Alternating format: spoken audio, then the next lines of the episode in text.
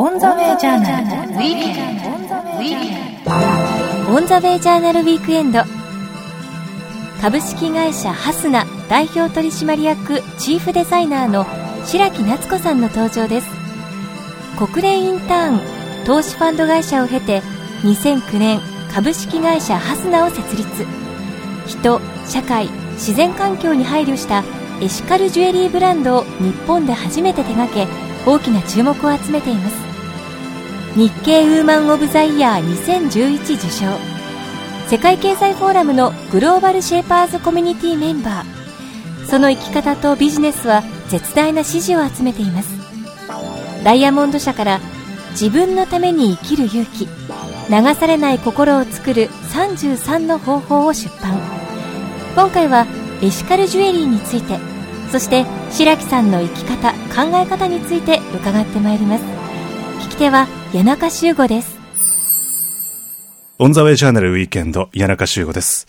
今週と来週の2週にわたって、株式会社ハスナ代表取締役、チーフデザイナーの白木夏子さんにお話を伺っていきます。白木さんよろしくお願いしまよろしくす。お願いします。あの、だいぶ過ごしやすい季節になってきたんですけど、はいテンション上がる季節とかってあるんですか？え、テンション上がる季節。やっぱり私夏生まれなので、はい夏子という名前なので、はいそう夏はテンション、テテンションマックスですね。嬉しくてしょうがないです、もう。でもこう、一年の中でうん。季節によって動き方って変わったりするんですか、あの、ジュエリーですか、はい。あ、そうですね。やっぱりクリスマスシーズンがやっぱり一番、うーうん。ん、あの、ジュエリーにとっては、一番売り上げが一年の中で立つっていうふうに、まあ、はい業界的にも言われてますし、ええ。うちのハスナでも、あの、会社でも、うんえー売れますね。このジュエリーの世界で、やっぱりこう、一日の動き方、まあ、どんなライフスタイルの方が多いのかなってすごくこう、あの、興味があるんですけども、はい。白木さんは一日こう、どんなスタイルで動き動いてるんですか？私ですか？はい。私は、え、一日、あの、日によってもちろん違うんですけど、はい。まあ、仕事の時は、まあ、朝、結構早くて6時に起きて、うん。えーまあ、身支度して、8時には会社に行って、うんうんうんうん。で、えーまあ、メールチェックだのなはいどのして、はいはいで、取材が入る時もありますし、ええ。で取材対応や、あと雑誌社との打ち合わせとか、はい。あとデザイナー、社内のデザイナーとの打ち合わせがあり、あとは、あの、うち仕入れで海外のものをたくさん扱っているので、はい。海外の、あの、宝石を研磨している方とか、ええ。えー鉱山の方と、えーお話をして、はい。まあ、ミーティングをして、うんうんまあ、スカイプでミーティングするんですけど、はい。で、大体5時に一旦切り上げて、うん。えー子供を迎えに行き、はい。うーんと、8時に寝かせて、またそこから、えー仕事するっていうような感じが日本にいる時のスタイルですね。あ、そしてあの、うん海外でのはい活動も加わりますもんね。そうですね。はいはい。海外では、あの、一人で大体出るので、はい。まあ、1年に3、4回、2、うん。3週間ずつ、うん様々な国に行くんですけど、はい。まあ遠いんですよね。全部、パキスタンとか、はいはいはペルーとか、ええ。コロンビアとか、はい。あとアフリカの方だとルワンダとか、うん。まあ、ケニアなんかも行ったりするんですけど、はい。まあ、そうした国に、あの、まあ、本当一人旅っていう感じで行くので、う んでもやっぱりその、現地にやっぱり一人で行くって、あの、すごいなって思う方もいると思うんですけども、地域はその、それぞれの国で、うん。まあ、あの、パートナーの方がいらっしゃるという感じなんですか、そうですね。はい。あの、通常宝石をし、あ宝石を作るとあ、ジュエリーを作るときって、はい。その原材料となってくる宝石、例えばルビーとかサファイアとか、ええ。え水晶とかダイヤモンドとかって、はい。大体、えー問屋さんから買い付けるんですけど、ううんちの場合は、まあ、問屋さんにお願いするものもあるんですけど、そうではなくて、現地と直接できれば取引したいと考えていて、うん。なので、鉱山に行ったり、はい。研磨されてる職人さんのところに行ったりしてうん、それで買い付けてくるんですね。はい。うん、で、まあ、それが、割と、私自身で開拓してきたというか、あの、通常のネットワークの、その宝石を作る、ジュエリーを作るネットワークからの買い付けではないので、はい。えーまあ、かなりまあアウトローな感じって言ったらあれなんですけど、こう、あの、じ業界の人たちから見たらちょっと違うやり方で宝石は作っているのかなというところです。あの、まさに、その、エシカルジュエリーとおっしゃってますけど、い。エシカルジュエリーとは何かとちょっとあの、お話しいただいていいですか、あそうですね。私のこのハスナで作っているジュエリーは、はい。エシカルジュエリーというふうに言われることが多いんですけれども、うん。まあ、エシカルっていうのは、あの倫理的な道徳的なという英語で、うんはい。まあ意味の英語で、えーまあだから倫理的な道徳的なジュエリーってどういうものなの？と言いますと、うんまあ、人や社会そして自然環境に、ええ。えーまあいいことをしながらうん。配慮をして、えージュエリーを作るっていう取り組みを行っているはいはい。ところなんですね。はい。まあざっくり言うと。はい。うん、例えば、あの、宝石の仕入れの際に、うん。まあ、問屋さんから全部買い付けるのではなくて、えーうん鉱山ですね、発展途上国の、例えばパキスタンの、はい。すごく貧困に苦しんでいるエリアの、うん。あの、職人さんが作った、えー宝石を買い取って、で、その苦しんでいる人たちにちゃんとお金が行くように配慮をして、えー作ることを取り組んでいたりとか、ええまあ、こうしたことを世界中で行っているっていう、うん、ところです。逆に言うと、その、顔が見えないっていう状況が続いていたということなんでしょうかね。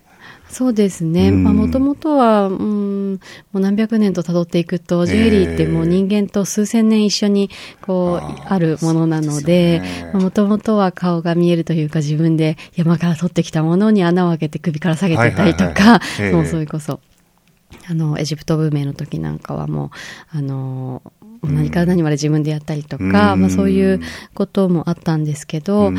えーやはり鉱山と、あと実際消費する、あの、まあ日本だったり、アメリカだったり、ヨーロッパだったりの、あの、まあ都市ですね。都市部は、やはりすごく離れた場所にあるので、うん。なのでその、間ですね、鉱山から、えー問屋さんに来るまでとか、鉱山からその都市に来るまでに、はい。まあ、その間にたくさんの中間業者さんが、ええ。まあ、いて、で、それが非常に複雑な構造になっていて、はい。えーまあほとんどブラックボックス化してしまっていると言われているんですね。ええええうん、私も初めこのビジネスを始めようとしたときに、うん。えー宝石をじゃあ、まあ、現地から買いたくって、でもうん現地からどうやって買えるのかなとうん、いろいろと調べたんですけど、はい。あと宝石のバイヤーさんやダイヤモンドのディーラーさんに聞いたんですけど、ええ。でそんな現地から、まあ、フェアトレードとかはい。現地からえー買い付けるなんて、そんなこと誰もやってないし、あの、なんていうか、無理なんだよって言われて、えで、あの、あ、そういうもんなのかってえ思ってうん、で、やっぱり、どこの業界の方、ジュエリーの業界の方に聞いても、はい。そんなのコストもかかるし、やっても意味ないから、うん。そんなの、あの、やめときなよみたいなことを、その散々言われたんですけど、はい。まあでも、それじゃあ、ね、あの、ぎあの、今、私、昔 NGO、NPO でちょっと活動してたりとか、はい。あと国連でインターンもしていたこともあって、ええ。で、あの、まあ、そこで知り得る情報って、うん。その宝飾業界の方たちから聞く情報とは全く違うことがたくさんあって、例えばへ、金の鉱山やはい。宝石の鉱山で、まあ、たくさんの子供たちが働うん。く、強制労働されているっていうことが、やっぱりレポートとして上がっていたりとか、はい。あの、えー ILO っていう、あの、こう、組織があるんですけど、はい。まあ、労働関係のことをまあ調査している組織なんですが、はい。まあ、そこをの調査では、うん。まあ世界中で100万人の子どもたちが鉱山で働いているということを、うん。まあ、あのレポートを出していて、まあ、ただそれは宝石の鉱山あのジュエリーの鉱山だけじゃなくって、ええ。例えば大理石とかえ石炭とか、はい。いろんな、まあ、鉄鉱石とかいろんな鉱山があるんですけど、ええ。まあ、そうした鉱山で働いている子どもたちがやっぱり100万人もいて、うん、そして強制労働や、まあ、イリーガルな、あの、こう、うん。と、法に、えー違法な、うん。まあ、採掘をしている方たちは、えー子どもたちだけじゃなくて大人たちも、えー1300人から2000万人いるというふうに言われているんですね。うん、で、彼らはやっぱりすごく貧しくて、うん。あの、ちゃんとした労働環境も守られていなくて、うん。まあ、すごく苦しい思いをしているということを私はまあ実際に見ましたし、ええあの、レポートでも、国連のレポートでもたくさん読んでたので、うん。なんかすごくこういうことを気づいて、あの、なんかアクションを起こしている人って宝飾業界にいないのかなと、うん、すごく疑問に思いつつ、ええこう起業した、起業したというか、うん、そう過ごしてたんですよね。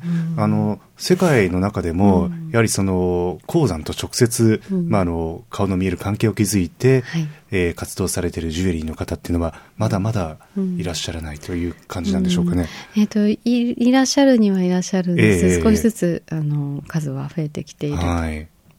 というところなんですけど、うん。まあではい。も日本ではまだまだですうね。ん。あの、イギリスやアメリカなんかは、やはり少しずつ増えてきていて、あの、こうしたエコとかフェアトレードとか、はい。その、いいことをする、社会にとっていいことをするっていう取り組みって、うん。やっぱり欧米は非常に取り、あの、うんうんうん。えーまあ、昔からというか、えーまあ、90年代、80年代から割と盛んになってきていて、で、その中でもジュエリーの、ジュエリーの、まあ、エシカルなものづくりをしようということでうん。作られている会社なんかが少しずつ出てきているんですけど、うん。日本ではやはりどこもなくって、で、うん。私が2009年に立ち上げたんですが、はい。初めて日本で立ち上げたということになります。うん。うん。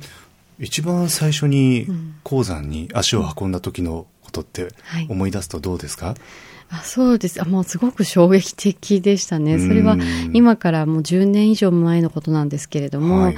私が大学生の時に、ええ。大学では私貧困問題の研究をしていて、はい。将来国連とかうん。NGO、NPO で働くぞって思って、はい。で、あの、勉強してたんですけど、ええ。ーでもやっぱり現地を見なきゃということで、うん。南インドのチェンナイという場所の近くにある鉱山に、はい。えー行ったんですね。うん。で、鉱山めがけて行ったわけではなく、はい。そのインドの貧困層の方たちとお話をしたり、まあ、一緒に過ごすことで、うん。えーこの日本に住んでいる私とか、うん。まあ、先進国に住んでいる人たちがどうやって、えー彼らの生活を改善していけるんだろうと、その貧困問題を解消していけるんだろうということを知りたくって、はい。で、現地で、まあ、2ヶ月間住んでたんですけれども、うん。うん。で、その時ですね、まあ、いろんな村を巡って、はい。えーとある村が、まあ鉱山労働者の方たちが住んでいる村があったんですね。うん。で、その村に入って、まあ、鉱山も近くにあったんですけど、こう見せてもらったら、なんかすごく重苦しい雰囲気があって、すごくこう、暗いというか、ええ。もう、まあ、いろんな村もありますから、その村がいい雰囲気なのか悪い雰囲気なのかっていうのは、もう一歩入っただけでわかります。あうん。のわかるんですね。うんうんで、まあ、その村に入った時はもうすごくこう苦しくて、うん。なんか、みんな楽しそうじゃないし、うん。子供もなんか疲れ果ててしまって、笑顔もなく、疲れ果てて、あの、ぐったりしてるええ。し、ななんでこうなっちゃってるのかなっていうことをうん、こう、すごく考えさせられたんですね。はい。その鉱山で取れるものって、うん私たちの生活を豊かにするものじゃないですか。はい例えば、あの、私が行った鉱山では雲母っていう素材も取られてたんですけど、はいまあ、雲母は何に使われているかというと、ええーえっと、化粧品だったりとか、うん。あと電気機器類だったりとかカメラのレンズだったりとか、ええ。私たちのすごく身近にあるものにえ使われていて、うん。で、私たちって化粧品買うときも電気機器類買うときも、うん。あの、まあ、パソコンとか携帯とかカメラ買うときも、うん。あとは、まあ、ジュエリー、あ金、金も買うときも、うん。まあ、すごく高いお金出して買うじゃないですか。ええ。まあ、そんな、ね、すごく安いお金で買えるものではなく、はい。そのお金をやっぱり何千円何、何万円って出して買う、うん。そのお金がどうしてこの現地に行かないのかなって、うん。どうしてこんなに高いものを買ってるのに、その間で何ら何らかの形で搾取されてしまってて、うん。で、末端にいる人たちにしわ寄せが行ってしまってて、こんなに子供が学校に行けない、うん。ご飯も一日一食しか食べれないとか、もう苦しい思いをしながら働かなきゃいけないっていう、うん。まあ、この、あのー状態にう、ん。どうしてこうなっちゃったんだろうっていうのが、うん。私は学生ながらにすごくショックで、ええ。このギャップは何なんだっていうことが、はい。まあ、あの、一つのこのエシカルジュエリーを考えるきっかけにもなったかなと思っていまあす。そうなんですね。うん。でもその、やっぱり現地を見られて、えーとその後、実際に会社を立ち上げられるまでのはい。ストーリーというか、はい。どんな、ええ。まあ、流れになったんですか？そうですね、現地で、まあその時はまさええ。かジュエリーの会社立ち上げて起業して、あの、ジュエリーを販売することで、あの、現地の人たちに、うんうんいいことしていこうとか、はい。あの、お金をちゃんと還元していこうっていうのは全くええ。考えてなくて、うん。とりあえず国連か NGO か LPO に就職しようということで、ええ。えーまあ、その時学生だったので、まあ、また大学に戻って、はい。それの準備をしていて、はい。で、卒業した後に国連の、えーまあ、とある組織ではい。インターンを始めたんですね。えで、国連に入るときって、そのインターンを必ず、えーまあ、必ずではないんですけど、うん。やるのが、まあ、登竜門的な感じで、はい。で、それで私はたまたまベトナムのハノイにある国連人口基金とアジア開発銀行研究所という場所に、えーご縁があったので、ええ。そこでインターンをさせてもらうことになって、はい。半年間過ごしたんですね。うん。で、いろんな国連職員の方や、えー JICA で働いていらっしゃる方や、うん。国際協力関係で、えーまあお仕事されている方にお会いして、ええ。まあお話を聞いたりして、はい。で、まあ、素晴らしい方が多くて、あうん。なんか、あの、みんな2カ国語、3カ国語話せるしうん、高学歴で、うん。で、女性は美人の男性はかっこいい。みんななんてこんなにスーパーウーマンとスーパーマンたちがうん。国際協力関係にあの志を高く持って、あのやってると本当素晴らしいなと思ったんですけど、ええ。ただ半年間、まあそうした方たちに囲まれて、はい仕事をする中で、まあ、すごく疑問に思ったのが、うん。どうしてこんなに優秀で魅力的な方たちがうん。一生懸命になっても、うん。貧困問題っていつまで経ってもなくならないのかなっていうのが、うん。あの一つ私が考えた疑問で、ええ。もちろんなくなってる地域もあるんですけれども、はい。あのーまあ、うん、なんか別のアプローチで、この貧困問題の対策を考えることが必要なんじゃないかというふうに、こう考え始めたんですね。うん、っていうのも、まあ、やっぱり私がインドに行った時の経験がすごく大きくて、やっぱりインドの鉱山は、その、まあ、ビジネスのその国際協力で、まあ、いくらお金を彼らにこう渡しても、うん。その彼らはいつまでたってもその鉱山の採掘っていうことを、まあ、やらなくてはならなくて、はい。でそこから逃げることもできず、うん。まああのうんずっとその採掘をしてということをやらなければならなくて、はい。でも、まあ、まさにこう奴隷みたいな感じで働かされていて、うん。まあ、それはやっぱりビジネスその鉱山の採掘というか、まあ、そういったはい一連の流れの中で、うんうんうん。えーその、まあ、中間にある会社が、うん。えー安安い原材料をどんどんどんどん買い叩いて、買い叩いてうん買い叩いて、もう、その末端にいる人たちから限界まで搾取しまくった結果がうん。その鉱山にあると思って、うん。じゃあそこの鉱山にいる人たちにただ単純にお金をあげればいいかって言ったらそうじゃなくて、えやっぱりこのビジネスの構造をはいそもそも変えないと、うん。いつまで経ってもこの話は、あの、解決しないなと思ったんですね。でそれは一つの鉱山だけじゃなくて、その世界中の、まあ、ビジネスのあり方ですね。うん。こう、やっぱり資本主義にな、どんどんなってきて、はい。みんな安いもの、安いもものを原材料を買って、そして高く売って、そのうん間のお金を儲けるっていう、その、あのー、行き過ぎた資本主義のビジネスの形が、うん。この、貧困を作ってたり、うんこの世の中を壊してるんだなということを気づいたので、ええ。あと、まあ、こういったことも大学でもよく議論していたので、はい。じゃあ、えーこれを解決するには、うん。えー倫理的な観点を持った企業がもっと増えればいいんだと思って、じゃあ自分で始めようって、無謀なことを思ったんですよね。うん。まあ、今ある会社に入って中から変えるという選択肢もあったんですけど、はい。まあ、それだとなんとなく、まあ、古い業界もね、古い体質ですし、ええ。変えられるものもなかなか変えられないだろうなという気持ちもあったので、はい。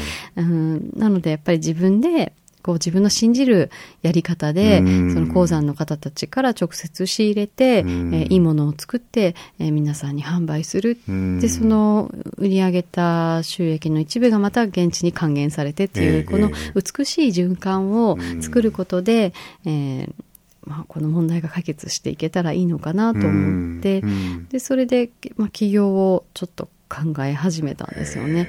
うんでで、まあ、国連でインターンを半年やって、まあ、そはい。んなようなことを考えつつ、あのー行って、でも、ビジネスやったことないのに、そんなこと考えててもあれだなと思って、うんうんうん。で、一度就職をするんですね。はい。で、日本に戻ってきて、えで、就職したのが2006年の4月だったんですけど、はい。新卒新入社員、まあ、就職活動して、えー新卒新入社員で、はい。えっと、ある不動産投資ファンドの会社に入りまして、はい。でそこで約3年間働いたんですけど、ううん。んでそこで、まあ、なんというのかな、まあ、今までこう国際協力の世界では出会ったこともなかったような、ええ。まあ、あのお金の亡者というか、もうすごく、もうすごいんですよ、もう本当にこう、金だ、金だっていう感じで、まああのね、すごく目的がはっきりししてたのえで、えすごく仕事もあの面白かったんですけど、はい。まあ、あのおかお客様のお金をお預かりして、お預かりして、うん。まあ、その何十億、何百億っていうお金を、うん。あのうん少しでも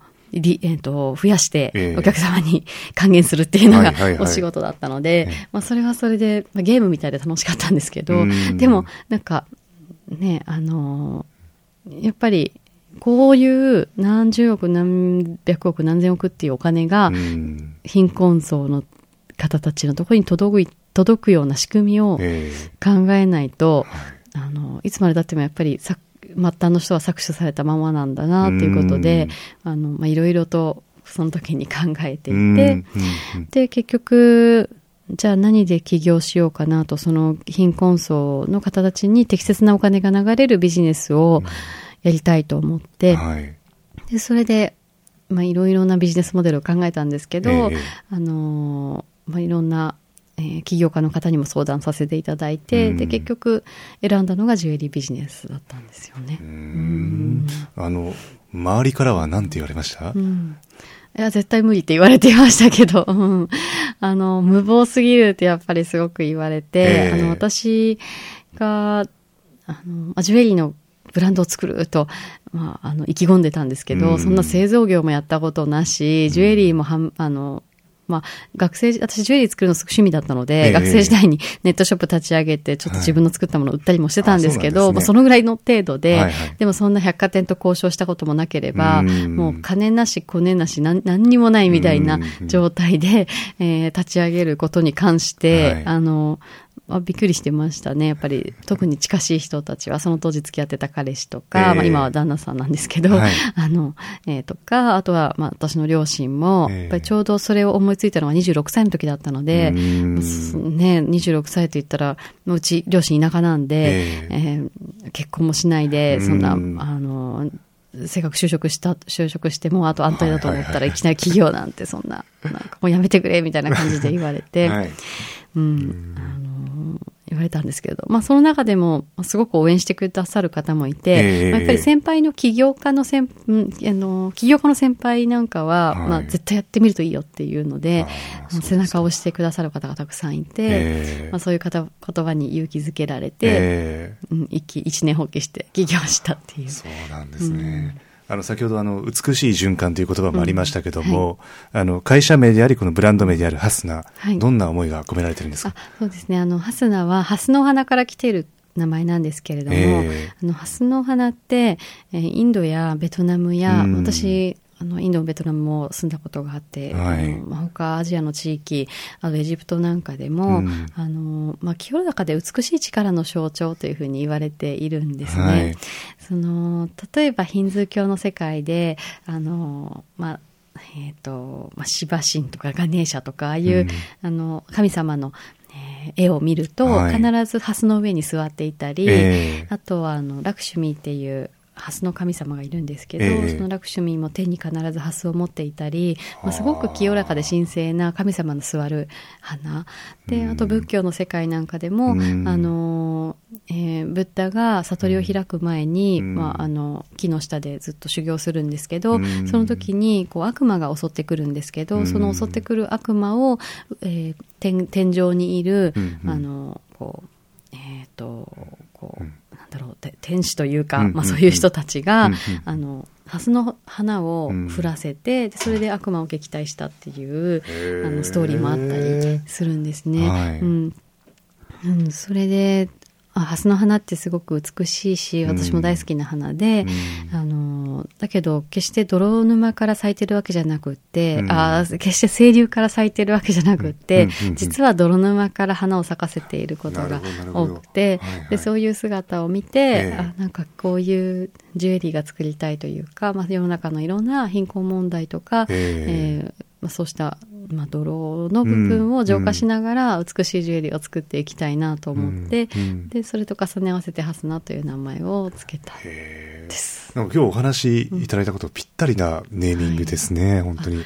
ハスナにこうすべてはい。うん詰まっている感じが、そうですね。いたしますけどね。うん。はい。はいでもそのようにこうハスナを立ち上げられて、うんえっ、と、実際にその経営者として、そしてあの、チーフデザイナーとしてご活躍なわけですけども、どんなことをされるんですか？うん。あ、えーとですね、あの、今、起業して6年目で、はい。あの、その、こう、起業した時は私一人だったんです。はい。で、今、えーっと、まあ、一人だったので何でもかんでもやらなきゃいけなくて、うん。もう素材の仕入れからデザイン制作、百貨店やセレクトショップへの営業から、えー資金調達から、あの、PR とか、こう、あの、まあ、こうしたラジオへの出演とか、講演活動とか、はい。まあ、こういうこと全部一人でやらなきゃいけなかったんですけど、あの今は、あの、えーアルバイトも含めて30名ほどの会社になってきましたので、あですね。あの、私が今やっているのは、やはりジュエリーのデザインを、ええ。あの、えー社内にいるインハウスのデザイナはい。ーと一緒に、まあ詰めて、うん。えーどんどんこう美しいデザインを、していくっていうことだったりとか、うん。あとは、えー、と私が現地にあの海外に出て、はい。そして鉱山や、えーと職人さん宝石を研磨する職人さんのところに行って、うん。うん。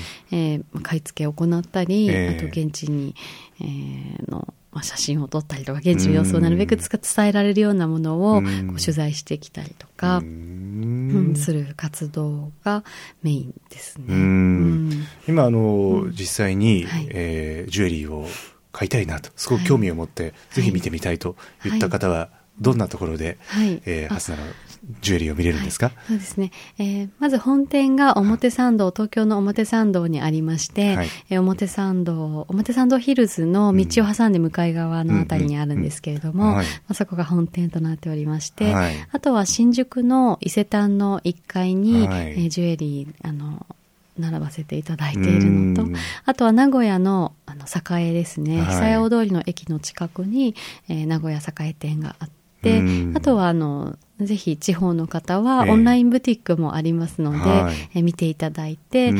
えーこちらでお買い物楽しんでいただければなと思っています。はい。あの反響どんな感じですか？やっぱり、はい。あの、うん。いろいろ応援するメッセージも多いんじゃないかなっていうふうに思うんですけども、うんはい。い、かがでしょう？あそうですね、あの、なんていうのかな、うーん、そうこんなジュエリー待ってましたみたいな声とか、へそのーやっぱり、あの、割とこう、世界に目を、目が向いている、そのキャリア、キャリアウーマンというか、うん。あの、割と知識の深い女性たちは、うん。あの、そのダイヤモンドの鉱山で紛争が起きていったような問題とか、うん。あと、まあ、環境破壊が金の鉱山で行われてるとか、子供が働いてるとか、そういう問題に結構敏感な方たちもいらっしゃって、はい。まあ、そうした方たちがダイヤモンド欲しいけれども、でも普通の会社だ、ちょっと怖くて買えないなっていう人とか、あと金のうん。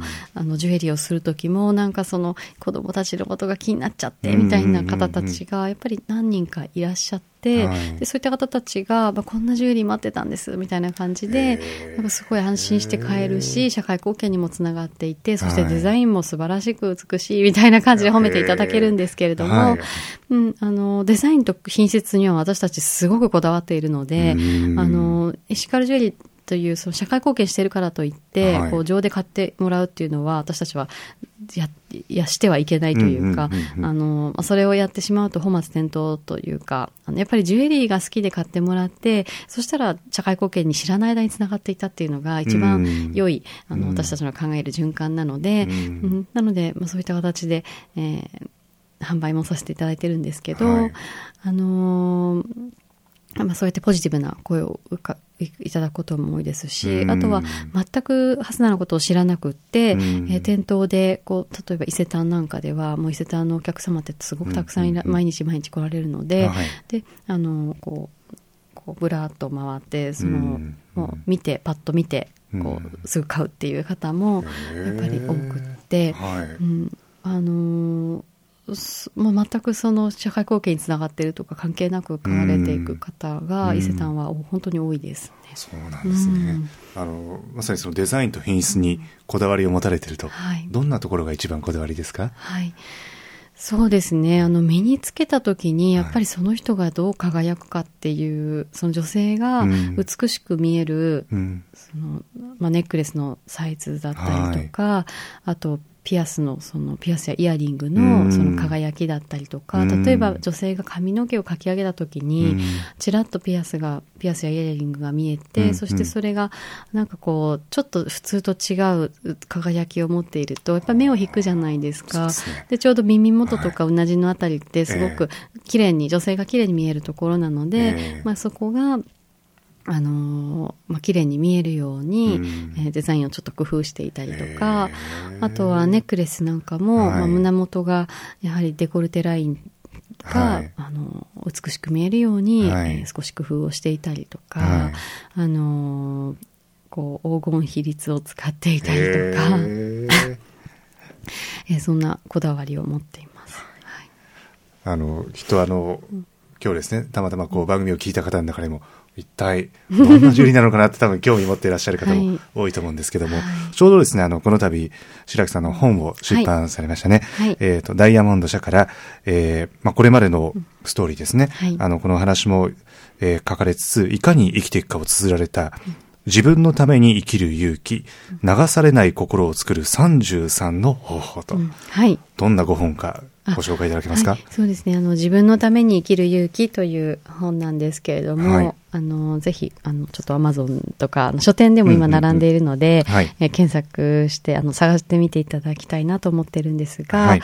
えーこちらはですね、えー私のあのまあ起業してそして今までまあ6年間、はい。あのいろんなまあ、困難もあり、うん。いろいろな壁もあり、まあ、周囲からすごく反対されて、それでもやるっていうふうに、こう、こう決意を、こう、しっかり持って、はい。こう、足を踏み出していったんですけど、ええ。まあその決意をどう作ったかとかう、ん。その心を鍛える方法っていうのを、はい。私自身ですごく編み出していったので、心を鍛える。うん、周囲から何を言われても、ええ。自分の中にあるものを信じて、うん。こう、それを自分の中で消化させて、うん。こういろんな言われたことを消化させて、うん。それでも、こう、冷静、冷静かつ温かい心でいられるように、うん。えー私もいろんな工夫をしてきたので、はい。それをちょっと書き綴ったんですね。はい。うん。あの、例えば、なんか嫌なこと言う人いるじゃないですか。別になんか、その普段生きていえてえ嫌なことがない人なんていないですよね。まあ。で、それは、あの、例えば、まあ結婚してる人だったらお姑さんからなんか嫌味言われたとかあるかもしれないですし、うん。働いてる人だったら上司からなんかこんなこと言われたよとか、はい後輩が自分のことバカだとどっかで噂してたとか、なんか聞いたりとか、なんかそういうのショックじゃないですか。すね。なんか、そういうのって絶対誰にでもあるんです。はい。で、やっぱり人間って死ぬまで人間関係で悩み続けるっていう名言があって、うん。あの、まあ、本当にまさにそうだと思うんですけど、うん。でも、だからこそ、あの、そういうことに惑わされないというか、うん。まあ、自分の中で一本こう筋を作っていれば、あの、まあ、何を聞いても、こう、平然としていられるというか気にしないで、うん。えーいられるっていうことに気づいて、で、そのやり方をちょっと書いたんですね。うん。そうなんです。私も昔は、まあ、一気、結構一喜一憂してて、はい。まあ、このデザインがいいとか悪いとか、これがダメとか、いろいろと言われてたんですけど、はい。で、その度に結構落ち込んだりとか、うん。あの、もう絶対こんな無理だよとか言って言われた時に、やっぱ本当に無理なのかなとか、あと銀行にお金を、あの、えーまあ、融資のお願いに行ったら、まあ、見事に断られて、あなたの身の体験合ってませんよって言われたりとか、なんかそういう嫌なことがいっぱいあったんですけど、でもその嫌な気持ちをいち早く取り除いて前に進む、いかに早く前に進むかっていうことが、やっぱり起業家にはすごく求められていて、でもこれって起業家だけじゃなくって、普通に生きている人たちに、普通にあの、あの会社で働いている人たちにも、もしくは専業主婦をしている人たちにも、みんなにとって使えるまあ、メソッドというか、使えることだなと思って、なので、あの、これを書かせていただいたんですよね。う。ん、すごく生きるのが楽になったので、こう、いろんな考え方をこう実践していくことで、はいはい。特にこんな方に読んでいただきたいなっていう思いはありますか、うん。うんそうですね。今なんか、こう、もやもやとして一歩踏み出す勇気が、なかなかないなと思ったりとか、はい、あなんかちょっと誰かに背中を押してほしいって思ったりとか、うん。今自分のいるその場所からなんとなく抜け出したいんだけど、なんか抜け出せないでいるっていうようなあの方に、私もかつてはそうだったので、はい、えー、ぜひ読んでいただいて、その自分のために生きる生き、自分があの、まあ、主体的に生きるというか、自分の人生を自分のために生きて、えー、自分の生きているということを謳歌する。あの、私、エンジョイライフっていう言葉が大好きなんですけど、こう、もう本当人生を楽しもうっていう、はい、そういう気持ちでみんなが生きていけば、きっとこの地球はいい世の中になっていくと思うので、はい、なので一人でも、その自分のために楽しく人生を生きていけるように、うん、えー、なっていったらいいなということで、まあ、この本をぜひ読んでいただきたいと思っています。はい。はい、あの、いかに生きるか、まあ、どう生きるかと。うん、ぜひですね、あの、この詳細も来週また改めて深掘りしてお話を伺いたいと思ってますけど、はい、オンザウェイジャーナルウィーケンド、ここまでのお話は白木夏子さんでした、はい、ありがとうございました。ありがとうございました。オンザウェイジャーナルウィークエンド、オンザウェイジャーナル。ウィークエンド、株式会社ハスナ代表取締役チーフデザイナーの白木夏子さんのお話をお届けいたしました。オンザウェイジャーナルではホームページも展開中です。検索サイトからカタカナでオンザウェイジャーナルと入力してホームページへとお進みください。こちらでは放送の動画もご覧いただけます。音声ポッドキャスティングのダウンロードはこちらのホームページまたは iTunes からどうぞ。オンザウェイジャーナルウィークエンドそろそろお別れの時刻です。来週のこの時間もリスナーの皆さんと共に日本のあるべき姿世界と日本そして時代というものを一緒に見つめ考えてまいりたいと思います。